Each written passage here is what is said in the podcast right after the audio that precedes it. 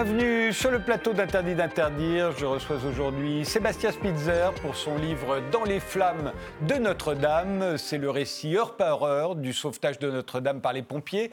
Je reçois également un célèbre créateur de parfums, c'est Jean-Claude Héléna, pour l'exposition consacrée à la fabuleuse histoire de l'eau de Cologne qui vient de s'ouvrir au Musée international de la parfumerie à Grasse et pour le livre qui l'accompagne. Et enfin une chanteuse, c'est Clio, qui sort un nouveau single, T'as vu?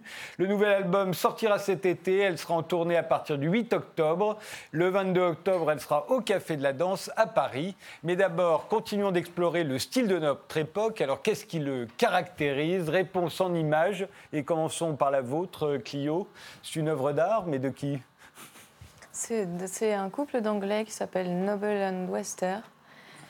Et moi, c'est une image que j'aime beaucoup. Enfin, c'est une œuvre qui est, que je trouve très intéressante depuis longtemps. Et je trouve que qu'aujourd'hui, elle résonne un peu particulièrement avec l'idée de plus en plus présente dans nos consciences que qu'on se définit aussi par euh, les déchets qu'on produit et qu'on continue pour autant de vivre paisiblement euh, et, de, et, de, regarder l'horizon calmement alors que alors qu'on devrait, on devrait faire plus attention à tout ça. Ça ressemble un peu à l'arte povera des années 60. Euh, euh, c'était déjà des déchets à l'époque, ce n'était pas les mêmes, il y avait moins de plastique. Jean-Claude Héléna, votre image à vous, c'est celle-ci, qu'est-ce qu'elle représente? Alors c'est ma famille, c'est mes petits-enfants, avec euh, trois petits-enfants avec une copine. Et pour moi, euh, pour répondre à votre demande, c'était euh, c'est l'espérance. Ce que je vois là, c'est l'espérance. Et j'estime que aujourd'hui, il faut donner de l'espérance. C'est-à-dire que le message d'espérance est important parce que sans espérance, on ne fait rien, on ne peut rien créer. On s'arrête, on ne bouge plus, on a peur et on ne bouge plus. Mais est-ce que cette génération-là a peur, vous, vous semble-t-il? Parce que c'est souvent les, souvent les aînés qui s'inquiètent. Mais oui, c'est les aînés qui s'inquiètent. Moi, j'ai pas l'impression qu'ils ont peur. Ils sont, ils sont confiants en l'avenir et. Euh, oui, ils trouvent que la vie est belle, que l'époque est formidable. Absolument. et, euh, qu'ils sont en paix. Et, tant, et, tant, mieux, parce que c'est, c'est en espérant qu'on construit, et pas en ayant peur. Sébastien Spitzer, votre image à vous euh, alors c'est Alain Delon, je n'avais pas reconnu. C'est Alain Delon, un jeune, très très jeune. Il a l'air de s'ennuyer dans un, dans un dîner, c'est au Festival de Cannes. Je ne sais pas où elle a été prise cette photo. C'est, euh, il a l'air de s'ennuyer terriblement alors qu'il est entouré de gens qui sont, euh, qui sont aux anges. Et, c'est une photo où il y a un décalage invraisemblable entre, euh, entre ce qu'il est et, et, les apparences qu'on veut, qu'on, veut, qu'on veut avoir et qu'on veut donner à voir autour de lui. Donc c'est, une photo qui m'a, qui m'a touché pour la voracité de l'image. L'image qui, dont, derrière laquelle tout le monde court et qui peut, en et qui peut écraser aussi. Il l'a bien vécu, lui, hein, finalement. Il est arrivé à s'abstraire quand il fallait. à ce moment-là, je ne sais pas ce qui se passait, mais il, en a, il, il a bien survécu à ça. eh bien, commençons.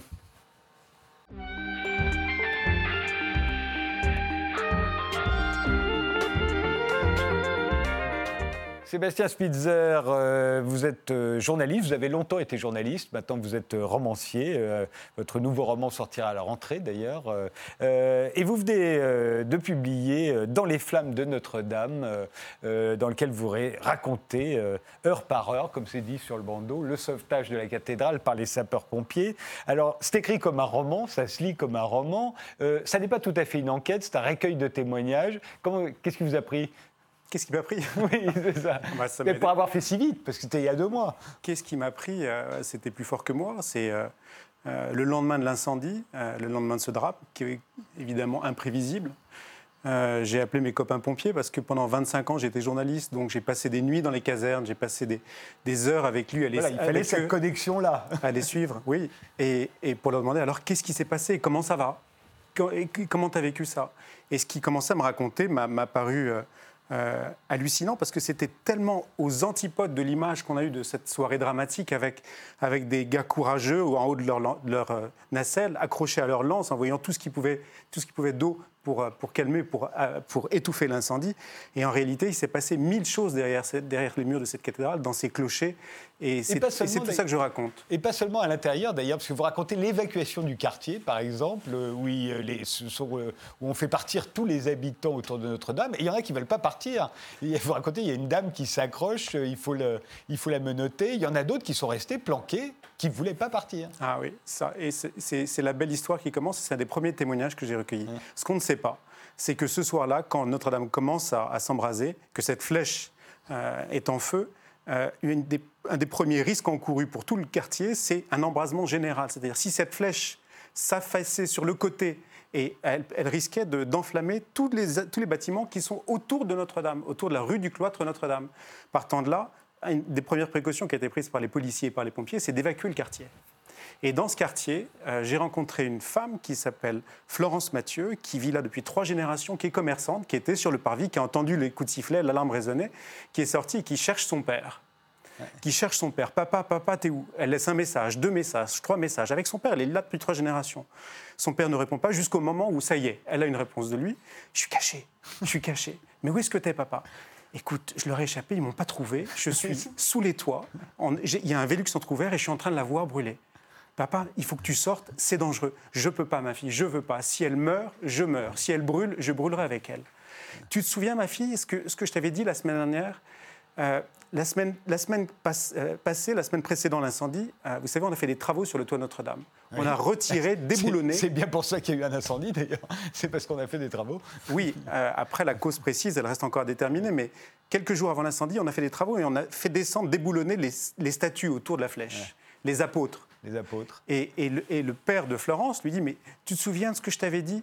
Je t'avais dit qu'on leur avait coupé la tête pour les descendre du toit. Et il fallait pas leur couper la tête. Ça, ça portait malheur à Notre-Dame. Tu, sais, tu connais l'adage sur l'île Oui, papa. Cet adage, c'est Les saints protègent Notre-Dame. À cette minute-là, euh, Notre-Dame a perdu sa protection. Alors tout ça, c'est une dimension mystique, c'est une dimension euh, qui dépasse l'entendement, qui ne va pas expliquer les, fondements de cet embrasement, mais il y a, ce soir-là, il y a toute une série comme ça d'éléments. Euh, euh, grotesque et sublime. Comme dit Victor Hugo, le drame est fait de grotesque et de sublime, comme de la réalité.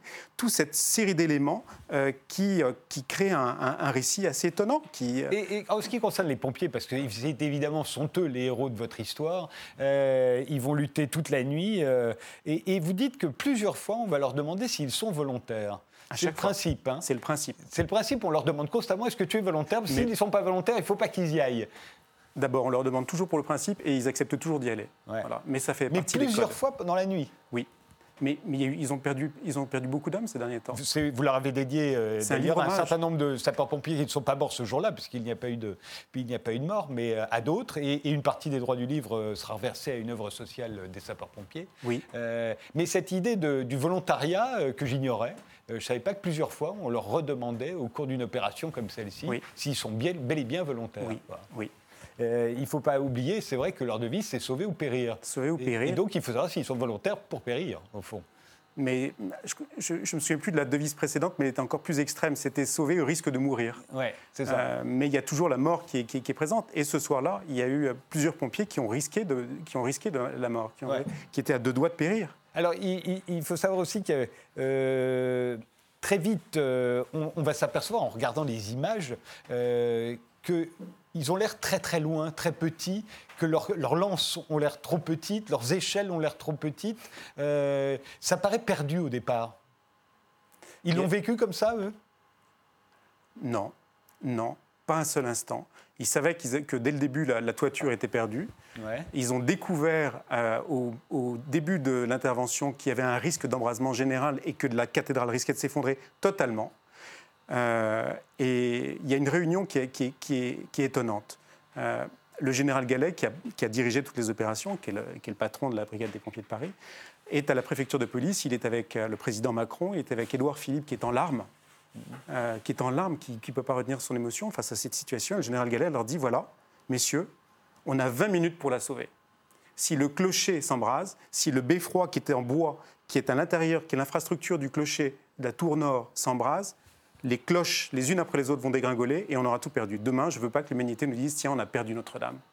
Alors, ils vont, ils vont se battre, ils vont passer des heures et des heures. On a l'impression qu'ils sont loin parce qu'on a vu des images de loin, mais en réalité, ce, ce livre montre à quel point ils se sont engagés au cœur de l'incendie. Vous, parlez de, cette caporal-chef qui s'appelle Myriam, vous ne donnez pas les noms de famille, hein, on n'a que les prénoms. Ça, c'est la modestie des pompiers. Ouais, et qui, elle, est sur une, euh, la coursive, euh, à 40 mètres d'eau, je crois, hein, si je me souviens bien, et euh, qui, qui, découvre le feu de l'intérieur, elle, et qui va, et qui va d'ailleurs se retrouver coincée. À un moment, la porte est refermée, elle est là avec, avec ses hommes, et, ils ne savent pas s'ils vont pas ressortir. Myriam, elle a 27 ans, Frédéric.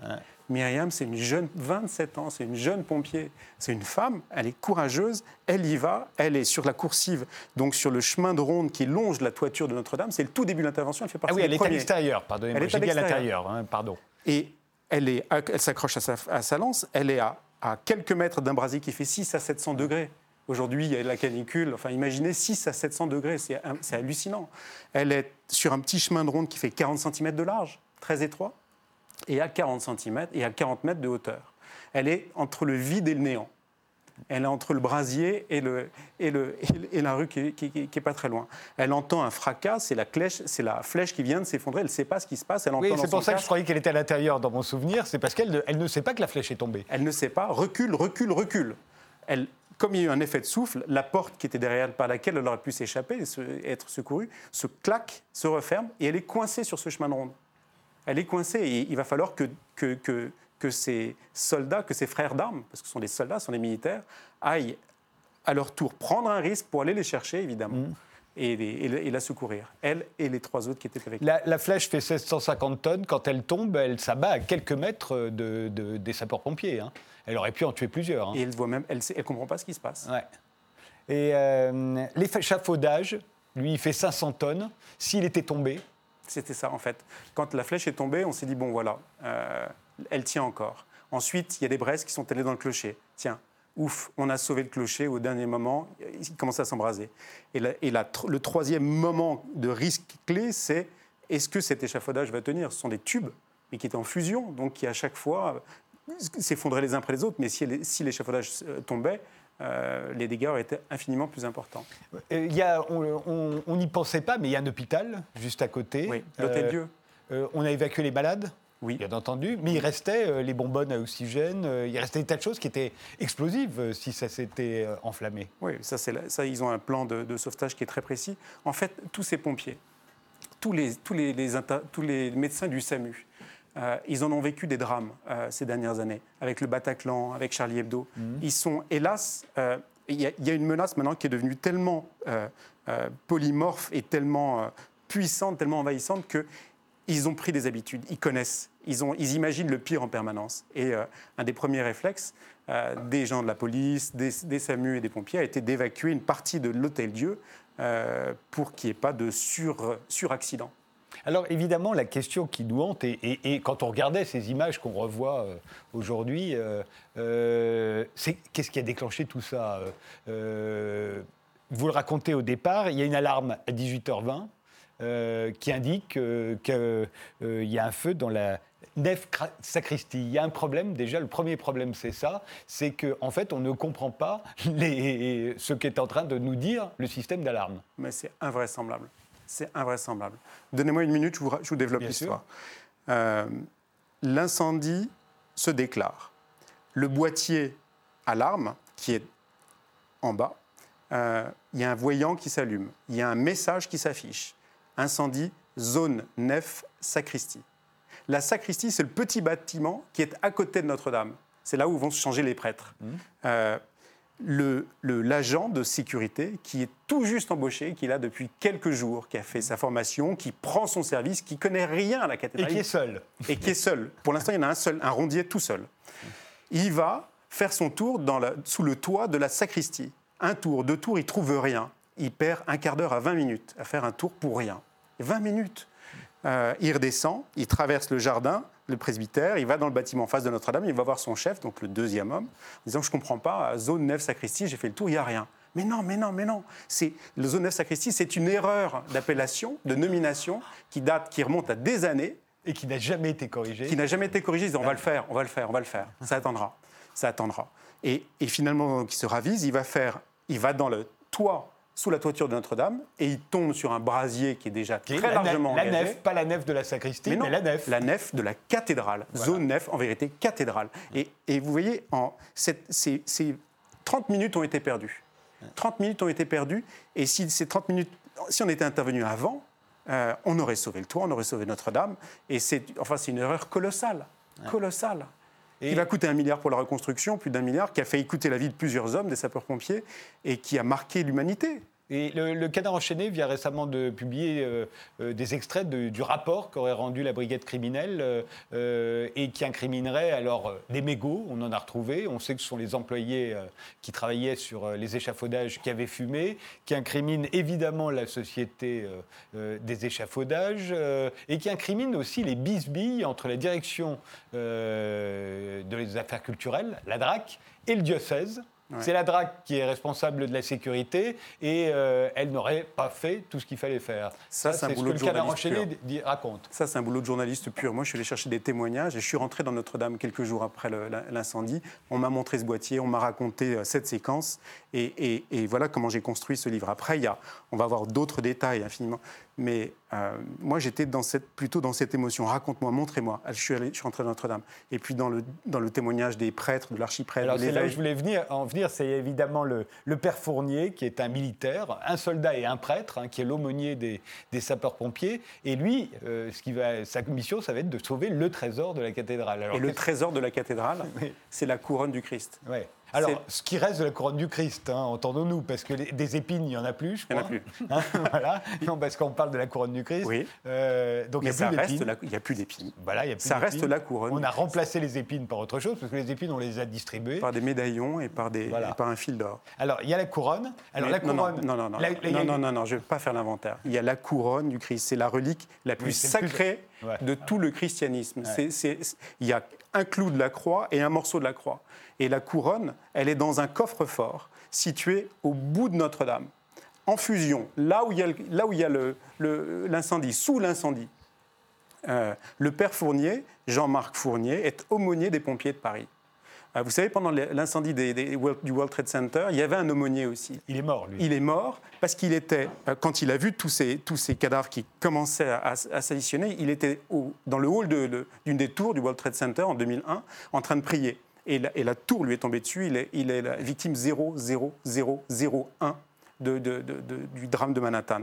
Euh, L'aumônier, le père Fournier, lui, il est entré dans Notre-Dame en flammes euh, pour, pour deux raisons. La première, pour aller sauver cette relique la plus précieuse de l'histoire du christianisme. Et une autre raison qui peut nous sembler absurde, mais qui est tellement important aux yeux des chrétiens, aux yeux des croyants, c'est un bout de pain. On, a on a érigé les cathédrales, on a érigé les églises pour un bout de pain qu'on appelle l'hostie. Pour les croyants, l'hostie, c'est le corps du Christ.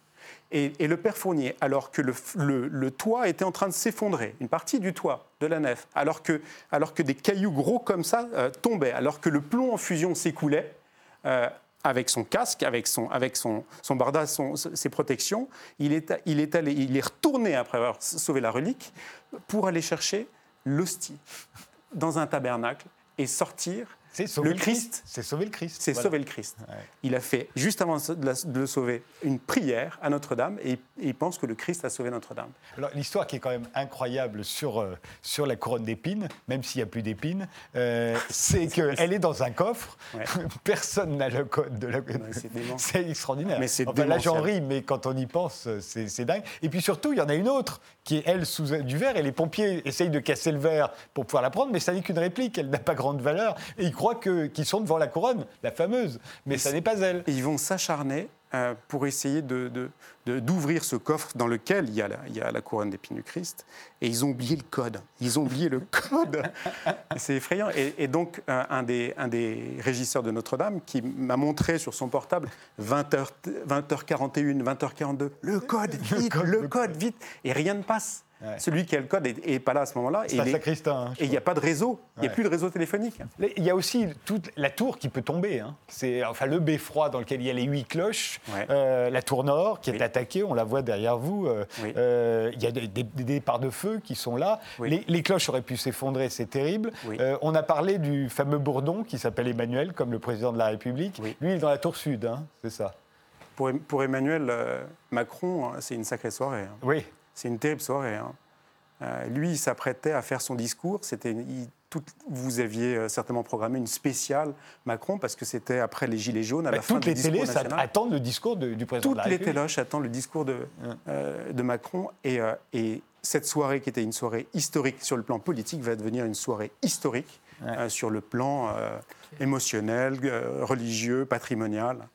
Ce qui va, le, le rôle du, du robot Colossus euh, là-dedans, ce fameux robot, une technologie française, on était très très fiers.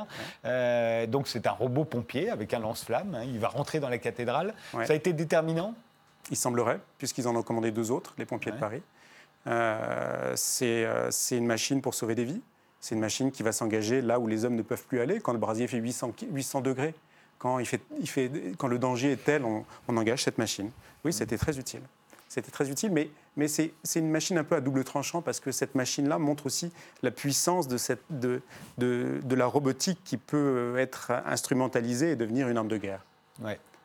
Ça vous a rappelé des souvenirs, euh, Jean-Claude Héléna vous, étiez- vous regardiez les images à la télévision ce soir-là? Ben, je suis un homme qui vit sans télévision, donc, donc j'ai appris ça par... euh, Le lendemain, donc. Euh, non, pas du tout. C'était mon fils qui m'a envoyé un texto pour me dire écoute, euh, Notre-Dame brûle. Voilà.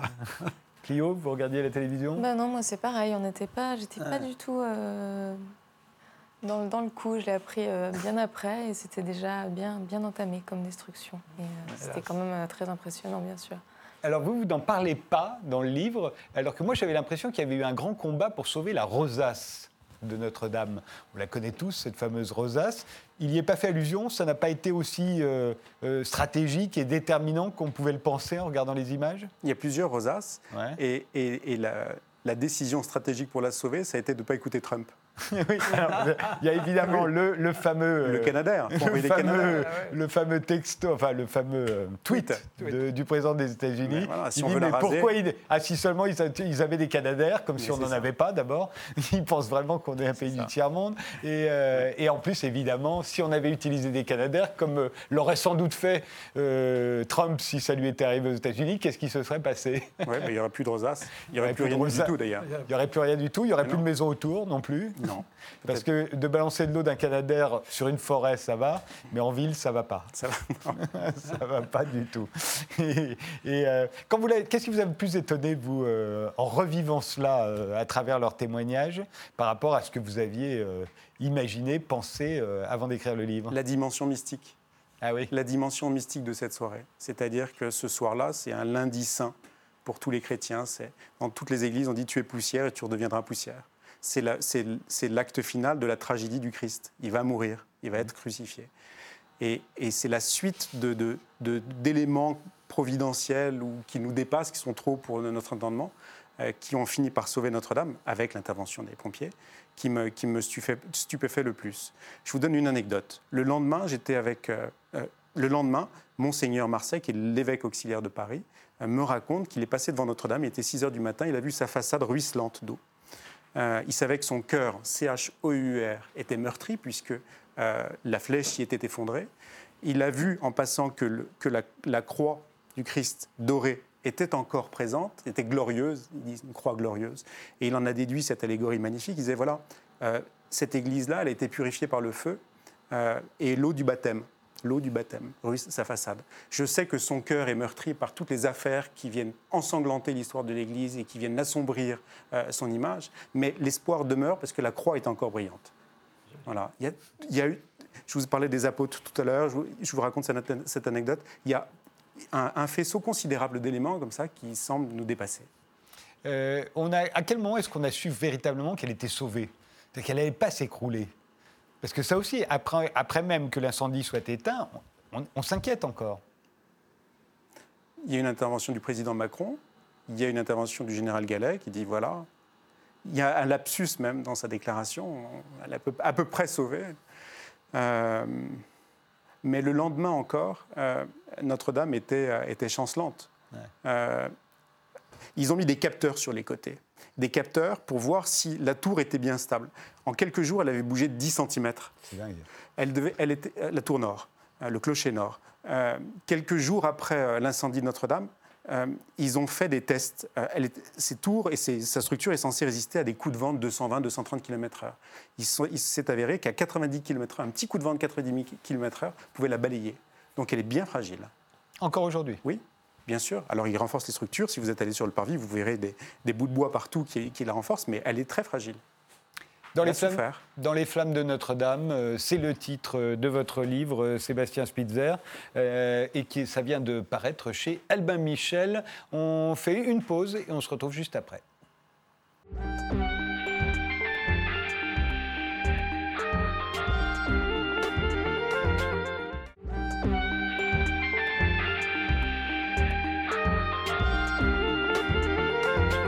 Mes invités sont aujourd'hui Sébastien Spitzer pour son livre Dans les flammes de Notre-Dame. Euh, euh, il y a Clio qui sort un nouveau single, T'as vu, et un nouvel album euh, fin août. Et Jean-Claude Héléna, qui est un célèbre créateur de parfums et qui est le commissaire de l'exposition consacrée à la fabuleuse histoire de l'eau de Cologne qui vient de s'ouvrir au Musée international de la parfumerie à Grasse et sous la direction duquel paraît le livre du même nom aux éditions Né Culture. Alors l'eau de Cologne, c'est le produit sans doute le plus populaire de l'histoire de la parfumerie. hein. Ah oui, c'est le produit le plus populaire. Oui, je veux dire, tout le monde, tout le monde a, à un moment donné, s'est parfumé avec l'eau de Cologne, ou a été Oui. nettoyé, lavé. euh, Et, et- et ça ne date pas d'hier. euh, Et ça ne puisque- date pas de rien, puisque- Puisqu'on va remonter aux origines de l'eau de Cologne. Euh, alors, qui a inventé l'eau de Cologne? Alors, il semblerait que c'est Jean-Marie Farina. Et pas Roger Gallet. euh, Non, On Jean-Marie verra Farina, Roger Gallet a fait On dire qu'il y a eu une concurrence Il y a dingue. une concurrence dingue avec Jean-Marie Mais même Farina. Jean-Marie Farina, alors il y en a qui disent qu'en fait ce serait son beau-père qui aurait euh, inventé Cologne et qui lui aurait transmis. À un moment donné, il faut faire un choix. Voilà, il- euh, soit son beau-père, soit son oncle, on ne sait pas Oui, très bien, ça, qui, lui voilà. aurait, qui lui aurait transmis. Mais enfin, celui qu'on a retenu, c'est Jean-Marie voilà, Farina. c'est alors ça commence. Et, et on voit d'ailleurs les, les premiers flacons. Et on voit hein, les premiers flacons. Voilà, Jean-Marie Farina, c'est euh, 1709. Et il a 23 ans et euh, il est italien. Il a, euh, il, il a- son père en Italie était aussi dans la parfumerie et euh, son oncle est en Allemagne. Son oncle est fort riche et un magasin à Cologne. Et ils, font commerce, ils font commerce de frivolité française, etc. Le frère est là aussi. Et puis, Et ils viendront s'installer à et Paris. Ils vont, ah, s'installer. voilà. Voilà. Et au départ, alors il a une idée de faire de Cologne. En fait, il y a une raison technique là derrière, c'est que on est, on est quand même au XVIIIe siècle et puis on invente quelque chose qui n'existait pas avant. On, invente de, l'alcool à haut titrage. C'est-à-dire jusqu'alors, la seule chose quand on faisait des, des- des parfums, c'est pas des parfums, c'était on distillait des herbes, on mettait des herbes dans, dans de l'eau, on distillait ça et puis à la fin on rajoutait, euh, on rajoutait un peu d'alcool, euh, d'esprit de vin, c'était de l'alcool, mais l'alcool dépassait pas 60 degrés. Ceci c'était pour la, fraîcheur sur la peau. Et ces eaux comme ça étaient utilisées surtout comme euh, produits pharmaceutiques. On les, on les Il buvait. faut savoir qu'à l'époque, l'eau est, est considérée comme dangereuse. hein. Oui, Ce oui. qu'elle est d'ailleurs souvent, elle est croupie. Mais euh, quand, euh, Mais là, elle était distillée. Voilà. Quand l'eau de Cologne arrive à la cour euh, de France, Oui, euh, ouais. de Louis XV, on Ouais. sait que la cour de France est réputée pour sa saleté invraisemblable. Ils se mettent du parfum parce qu'ils ne se lavent pas. Oui, mais au moins ils sont bons. Oui, c'est ça. voilà. Ça compense. Ça compense. voilà. Là, cette bouteille, c'est l'original de, de Farina ou- Euh, Non, la, la bouteille originale est très très très longue. Oui, c'est celle qu'on voyait ap- C'est celle après, qu'on voyait hein. avant, Celle-là, voilà. c'est quoi? C'est le début du 19e Ça, c'est le siècle? début du 19e siècle. voilà. Ouais. La, la- la vraie longue, comme ça, parce qu'elle a été livrée en, elle était livrée en, enfin, en caisse et elle était livrée à plat. C'est pour ça qu'elle est à plat comme ça et on l'a livrée comme ça. Alors, il va y avoir assez vite de, de la concurrence. On va voir la, la 4711. Que La 4711 arrive à peu près un siècle après. Ouais. Et euh, bah, évidemment, il utilise le nom de Jean-Marie Farina. Le problème, procès entre, les entre, le vrai Farina et le monsieur Mullens qui utilise le nom de Farina. Il va gagner son procès avec pas mal d'années après. Alors, il y a toujours des Jean-Marie Farina parce que Et il y a toujours des plusieurs, Jean-Marie Farina, plusieurs voilà. générations, ils s'appellent tous Jean-Marie Jean-Marie. Farina. Et puis en plus, il y a des Allemands qui vont en Italie euh, acheter des noms de Farina.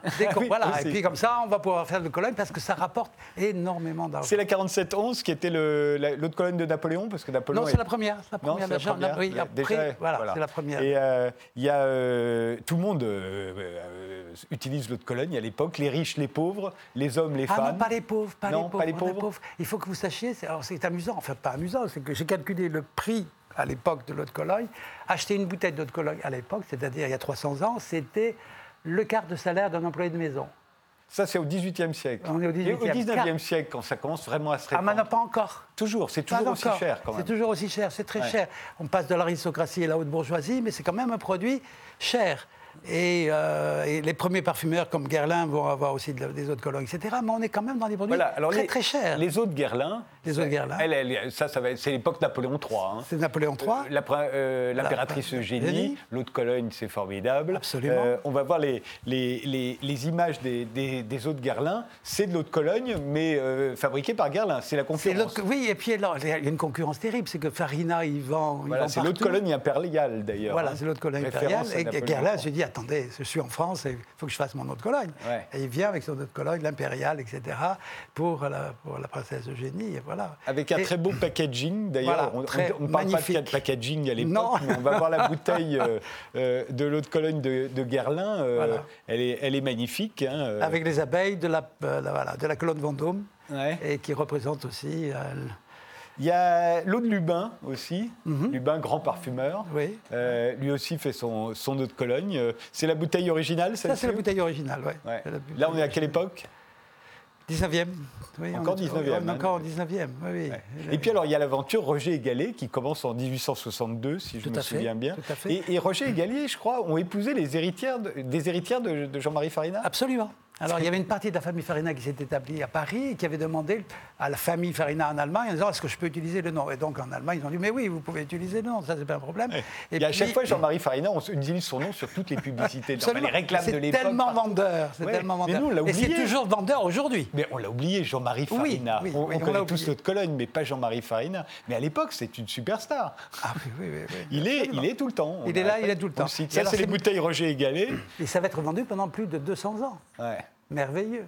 Non, être parfumeur pendant 200 ans. Roger Gallet qui existe toujours. euh, Oui. C'est l'origine, c'est leur eau de Cologne? Oui, c'est oui, oui, c'est toujours la même formule. Et, mais le monsieur Farina de l'époque de, de 1709 existe toujours aussi. Ouais. Donc c'est juste un problème de distribution, Ouais. mais il existe toujours, il est toujours là. Alors on, va, on arrive dans les années 60 où là il y a la grande distribution qui s'en mêle. Là enfin les, les classes populaires vont pouvoir euh, obtenir leur eau de Cologne. On voit des publicités Absolument, là. oui. Euh, alors là il n'y a plus verté- ver- vraiment de vertu médicinale. euh, Ah, plus du tout. on- voilà, c'est de la fraîcheur, c'est pour les enfants, c'est pour, les bébés, c'est pour tout le monde. c'est pour tout le monde. On est dans les années 60, il faut savoir quand même dans les années 60, euh, bah, tout le monde n'a pas la salle de bain. Oui, c'est très rare. Une hein. famille sur trois. hein, Une famille sur En trois, c'est 1960, très- tu as une, une salle de C'est bain. Très, très, très rare. Et euh, on se nettoie avec, on finit de se nettoyer avec l'eau de Cologne. Et on peut- souvent, il y a la douche euh, municipale qui est une fois par semaine, pas plus. hein. Donc on est dans un. Ça n'a rien à voir avec notre époque. On a changé complètement d'époque. C'est absolument merveilleux. Et pourquoi l'eau de Cologne se popularise dans les années 60 Alors, euh, pour plusieurs raisons, c'est que euh, d'abord on comprend très bien qu'il y a une demande et que y a une- à la fois c'est la notion d'hygiène, de bien-être, etc. qui se développe. Donc, euh, euh, C'est la grande distribution. C'est la grande distribution, Le parfum n'est voilà. plus un produit de luxe Oui, comme le- il était jusque-là en fait. Et alors, le C'est sa qui- fabrication qui est plus Oui. simplifiée c'est- Oui, non, mais c'est-à-dire que tout devient économiquement beaucoup plus facile. Hein, parce que, euh, et produit en plus grand nombre. On s'est produit en plus grand nombre. Les essences contenues, euh, contenues dans, les, dans les parfums coûtent moins cher qu'auparavant. Il y a- Tout ça, tout ça c'est Et ce qui fait que toutes les marques vont faire leur de Tout à à l'époque, on va voir Hermès, Oui. euh, Alors après- Dior, après, Rochas. voilà, Et ils font tous des eaux de Cologne. Oui, absolument. Et euh, vous avez été, euh, vous avez grandi avec de l'eau de Cologne, euh, Clio? Ben non, moi non. pas du tout. et, et pourtant, euh, c'est en l'an 2000 que ça revient. Oui, un alors, parce retour que- de l'eau de Cologne. Et après ça, on l'oublie un peu et puis on- elle revient. Alors, le, le- le nom d'eau de Cologne va disparaître euh, dans, la- dans le sélectif, hein, parce que le mot d'eau de Cologne reste uniquement dans les supermarchés, dans les grandes- la grande distribution. Et alors, les produits sont bon marché, c'est 6-7 euros, voilà un flacon. Et puis, bien-être, 3 millions de flacons, à Mont-Saint-Michel, 2,5 millions de flacons. Merveilleux, quand vous êtes parfumeur, vous vendez 2,5 millions, 2 millions 500 000 flacons, et sans publicité, sans rien, voilà. Merveilleux, c'est extraordinaire. Il y a beaucoup de parfumeurs qui aimeraient faire autant. Et, euh, et alors, le mot Cologne, comme il est devenu tellement populaire, évidemment, il perd de, de sa noblesse, il perd de sa aristocratie, il perd de. Il perd, et euh, donc, les couturiers vont oublier le mot Cologne. D'abord, on ne sait même plus si le mot Cologne fait référence à une ville. C'est, Ouais. Le mot de Cologne, c'est une eau de Cologne, c'est un genre de parfum, c'est pas une ville, mais alors que ça l'a été. Et ce qui se passe, c'est qu'on oublie le mot de Cologne, on met de côté, on appelle ça eau fraîche, eau neuve, eau fringante, eau sauvage. Hein, voilà.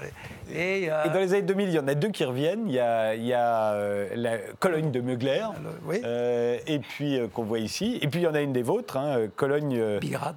Voilà, qui est, qui est de, de, Frédéric Malle. Ouais. Que, que l'on voit ici. Est-ce que est-ce que tout ont le même parfum? Bien entendu, non. Tout ont des parfums différents. Tout ont des parfums différents. Et en quoi reste-t-elle des autres colonies Alors, il reste des autres, des autres colonies pour le moment que c'est basé principalement sur des agrumes, hein, sur, de, sur un, un, un, des associations d'agrumes, c'est-à-dire de bergamote, citron, mandarine, orange. Puis après, on peut faire, on peut faire un jeu sur ouais. plus pamplemousse, plus orange, plus bergamote, etc. Puis il y a d'autres choses, d'autres éléments qui se rajoutent là, dans, cette, dans ces eaux de Cologne aussi. Donc, qui fait que, voilà, L'exposition, euh, c'est jusqu'au 5 janvier euh, au Musée euh, international de la parfumerie à Grasse, l'exposition dont Jean-Claude Elemana est le commissaire, et le livre, sous, la, sous votre direction, mmh. il a été réalisé, il est paré chez Né Culture.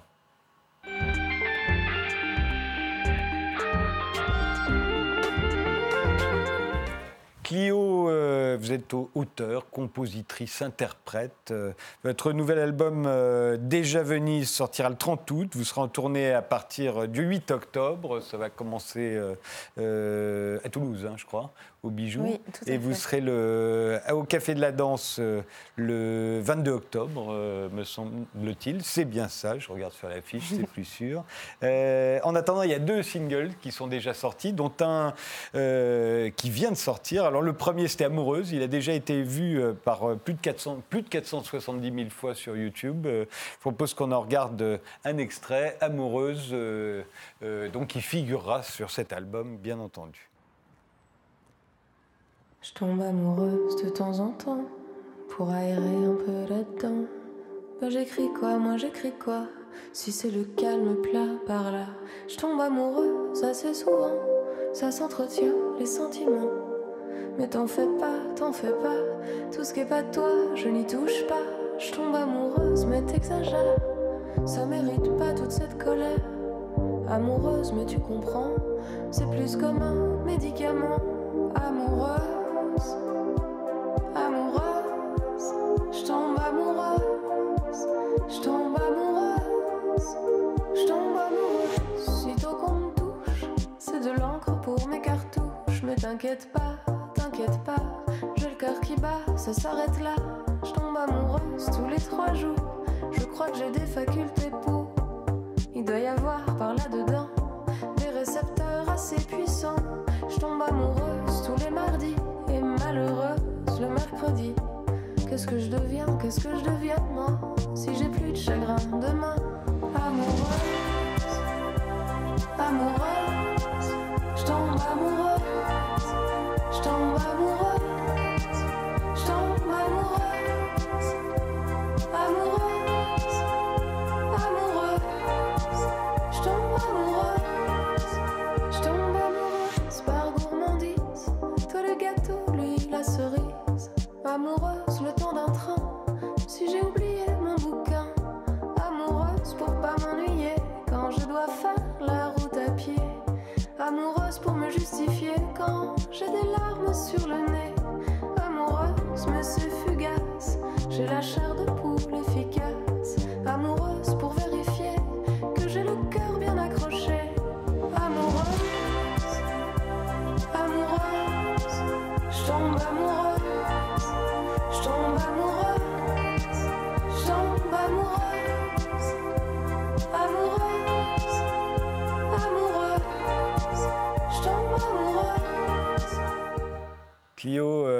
adressez à qui euh, dans cette chanson? Vous parlez à qui? Ce que vous êtes Dans en train chanson- d'expliquer là, vous l'expliquez à qui? À une copine? À votre mec? Non, à mon amoureux. À oui. votre amoureux, c'est bien ça, c'est bien ce que j'ai compris. Vous lui expliquez qu'en fait, vous n'arrêtez pas de tomber amoureuse d'autres gens, Oui, voilà. mais que c'est pas grave. Voilà, c'est ça. Parce qu'on peut aussi comprendre que euh, ce que vous, racontez euh, s'adresse à ceux qui vous écoutent uniquement, mais non, c'est bien à lui. Oui, c'est bien à lui. J'ai bien compris la chanson. Euh, Clio, euh, c'est un pseudo? Non, c'est mon prénom. C'est votre pré- vrai prénom. Et alors, qu'est-ce qui a inspiré vos parents? C'est la voiture ou c'est euh, Mais c'est non, la je muse? suis née avant la voiture. Ah, J'ai j'ai- ouais. pas eu de chance du tout avec cette histoire. J'avais un beau prénom et on me l'a. Vous avez été rattrapé par la voiture. Bah Ce ouais. qu'elle avait, Mégane, c'est vraiment après la voiture, mais Clio, ça existait avant Mégane. Bah ouais. Euh, c'est une muse euh, de la mythologie grecque. Euh, c'est la muse de l'histoire. Généralement, elle a une trompette. Euh, vous avez remarqué quand on la Ben, moi, je représente me elle- suis- a un livre, c'est le livre d'histoire, et une trompette qui est la trompette de la renommée. Vous, vous, avez- vous composez plutôt avec quel instrument? Moi, je, je- je fais, dans la trompette, j'ai laissé tomber, mais je, compose au, au piano surtout. Sur le piano? Ouais. Et euh, vous êtes originaire de, de Besançon, comme Oui. Victor Hugo d'ailleurs, hein, qui est là, euh, je pense à Notre-Dame de Ah, J'ai Paris. bien noté. Très inspirante. Et comme les frères Lumière aussi. Et euh, Tristan Bernard aussi, euh, Colette, il venait souvent. Quelle influence a eu la- l'ancienne capitale française de la- de l'horlogerie, qui était Besançon, sur, euh, sur votre parcours musical Bah, c'est une ville où j'ai passé beaucoup de temps à flâner et à écrire dans les cafés, donc c'est vrai qu'elle a dû euh, quand même. euh, L'ambiance a dû jouer sur. euh, sur Bah, Forcément, parce que les Parisiens sont influencés par Paris, euh, Oui, les mais bon, Londoniens j'habite à. Paris depuis un petit moment, alors je suis quand même pas mal influencée par Paris aussi. Ouais. Mais c'est une ville, euh, c'est une très belle ville, Besançon, et il y a le, le poids de l'histoire est quand même important. Enfin, on, on sent vraiment une ville qui a, qui a une histoire et, et c'est, oui, c'est une ville très inspirante, ça c'est sûr. Alors, euh, il y a donc ce nouveau clip euh, qui vient de sortir. Euh, la chanson s'intitule T'as vu Elle figurera également sur l'album. Bon, on en regarde tout de suite un extrait.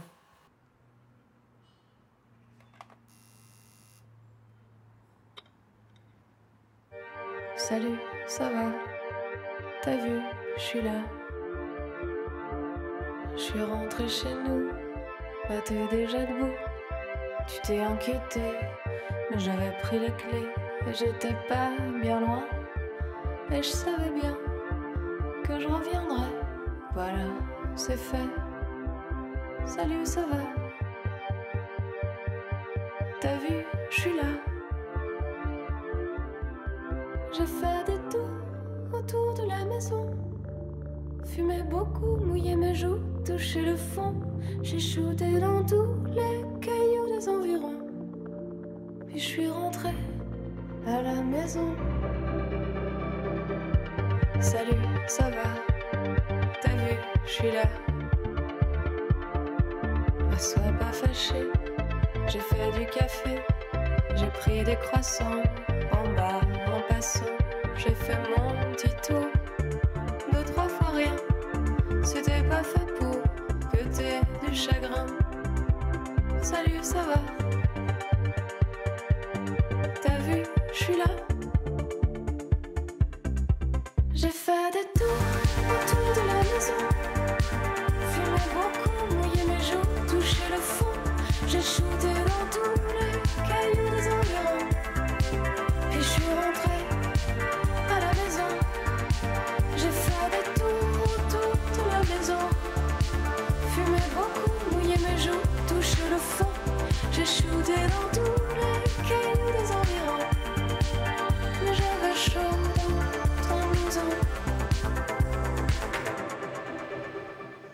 Alors celui-ci, pour moi, c'est le clip de, c'est la suite de, de la chanson précédente. Là, on voit ce qui arrive quand elle est amoureuse, qu'elle se barre avec un autre et qu'elle revient après en disant c'est pas grave. Oui, c'est ça, je le ménage pas tellement, le pauvre amoureux, dans toutes ces histoires. Mais, mais pour vous, c'est ça, c'est la suite euh, logique. En fait, vous nous faites euh, votre album, ça va être le portrait de la femme du boulanger version 2019. elle revient, c'est pas grave. Oui, là, c'est un petit chagrin de rien du tout. C'est pas. oui, c'est ça. Mais je sais pas si elle est partie pour un autre dans mon, dans mon idée. Non, c'est pas dit, mais enfin, on peut le penser. Ah, mais non, moi je pensais plutôt qu'elle était, elle- qu'elle avait besoin. En l'occurrence, il s'agit un peu de moi, mais c'est plutôt un besoin de solitude qu'un besoin d'être Ouais. accompagnée par quelqu'un d'autre. Oui, mais enfin, vu ce qu'elle avait dit dans la chanson précédente, Oui, on peut s'inquiéter quand elle a un peu besoin de de solitude, on comprend ce que ça veut dire. enfin, en tout cas, c'est char- c'est charmant. Mais est-ce que le, le reste de l'album est à l'unisson? Bah, Il y a beaucoup d'histoires quand même de, de sentiments amoureux dans mes chansons. Ouais. C'est drôle Mais- parce qu'on s'est beaucoup inquiété. Vous me direz, ça date pas d'hier. Je suis sûr que quand vous étiez jeune, déjà, les parents s'inquiétaient en disant oui, les jeunes d'aujourd'hui, avec la libération des mœurs, ils seront plus amoureux. Les filles, ça va être horrible, elles seront plus amoureuses. Là, maintenant, on le dit à cause du porno sur Internet, après avoir l'avoir dit à propos de. Aucune de- incidence. de tous les... Et en fait, euh, les filles sont toujours amoureuses, les garçons aussi, Aussi. tout va bien. Ah oui, je crois que tout va bien de ce Ouais. côté-là. Et s'interroge toujours autant. Oui, c'est ça. sur mais- ce sentiment qui est le plus complexe qui soit, l'amou- être amoureuse. Bah oui. Avec cette déclinaison d'images super dans ton clip. Voilà, c'est une déclinaison d'images pour. C'est ce paradoxe amoureux. On, sent- on essaie de, de s'en approcher. De quoi il est fait, ce paradoxe-là? Mais donc, on n'a pas fini de le chanter. Je me suis toujours demandé pourquoi est-ce que les parents, depuis un nombre de générations qu'on ne, même, plus possible de compter, s'inquiètent toujours pour la même chose, c'est-à-dire la fin du romantisme, la fin, de, la fin des histoires d'amour, euh, et, à chaque fois pour de nouvelles raisons. Le porno sur Internet, euh, visible par tous, euh, étant simplement le dernier avatar de tout ce qu'il y a eu. Il y a eu le rock'n'roll aussi, il y a eu tout, quoi. Et euh, c'est bizarre. Je suis sûr que vous serez in- inquiète, vous aussi, pour vos enfants, si vous en avez. Je vais espérer qu'ils tombent amoureux gentiment. Mais, en tout cas, mes parents, je crois pas qu'ils aient été très inquiets de, de tout ça. Non. Je- On peut Non, heureusement, il y en a qui, il y en a qui échappent à la contamination générale. Qu'on avez, peut Est-ce qu'on peut tomber amoureux gentiment Oui. Tu crois? Non, mais du, du moins, euh, oui, continuer d'avoir des sentiments sans doute un peu purs et un peu joyeux. Vous étiez euh, professeur des écoles, vous avez Ouais. arrêté pour euh, vous lancer dans la chanson il y a quelques années maintenant. Ouais. Euh, vos parents eux-mêmes étaient profs, je crois. Bah oui. Et, euh, et ça vous manque, le tableau noir, les salles de classe Hum, c'est- Le tableau noir, non, mais euh, les, les enfants, enfin, c'est quelque chose. j'ai- J'aimais vraiment beaucoup travailler avec des enfants. Du coup, j'en ai fait pour. euh, Ah oui, donc ça y est, vous, Voilà, vous commencez à vous inquiéter de savoir s'ils vont être amoureux aussi. Mais euh, non, oui, j'ai vraiment beaucoup aimé faire ça, mais j'avais quand même euh, la conviction que ce que je voulais faire, c'était écrire, et ça, euh, ça dépassait quand même le plaisir de, de travailler à l'école. Donc, donc, je suis vraiment ravie de, de vivre de mes chansons. Mais Maintenant. votre premier concert, euh, vous êtes dit, c'est un peu comme une salle de classe. Allons-y, n'ayons pas peur. Ben non, je ne sais pas pourquoi. Dans une salle de classe, il y a quelque chose de très naturel pour moi où je me sens assez à ma place euh, en tant qu'adulte devant des enfants. Et devant une salle de spectacle, l'idée de faire, euh, de faire le spectacle à moi toute seule, c'est pas naturel du tout. Ça l'était beaucoup moins finalement. C'était comment, le- comment et où le premier concert? C'était aux Trois Baudets, euh, c'était en 2014. Ouais, à Paris donc. Mm. Et euh, Mm. C'est 2014 où vous non vous, vous avez vous- en fait vous êtes connu j'ai l'impression on a commencé à vous connaître à cause d'une chanson sur Eric Romer que vous avez écrite euh, juste après la mort d'Eric Romer en fait le Ouais, réalisateur. bah oui, le jour même de sa mort, mais c'était pas du tout une chanson destinée à être chantée, euh, enfin à être enregistrée ou quoi que ce soit. C'était vraiment euh, tout à fait anecdotique euh, parce que j'avais, j'écoutais la radio le jour de sa mort et j'avais ma guitare, j'étais en train de chantonner et puis du coup c'est devenu une petite chanson et puis euh, il se trouve qu'elle a plu à, à- des gens à qui je l'ai fait écouter ou je l'ai chanté. Parce qu'elle a quelque chose de sincère, euh, sans doute, parce que c'est vrai que j'étais très triste d'apprendre la mort. Vous de étiez vraiment triste donc. Mm. Parce que depuis, on vous associe avec Vincent Delerme. Parce que Vincent Delerme, lui- Bah oui. ayant lui-même capitalisé sur des noms connus ou, euh, ou fait des citations sur les films, euh, immédiatement, vous êtes devenue la petite sœur ou la fille de, de Vincent Delerme. On va regarder euh, un extrait du clip qui est sorti. Alors ça, c'est quoi, 2016 Euh, oui, c'est ça. C'est 2016, euh, la chanson Éric Romer est mort, interprétée par Clio.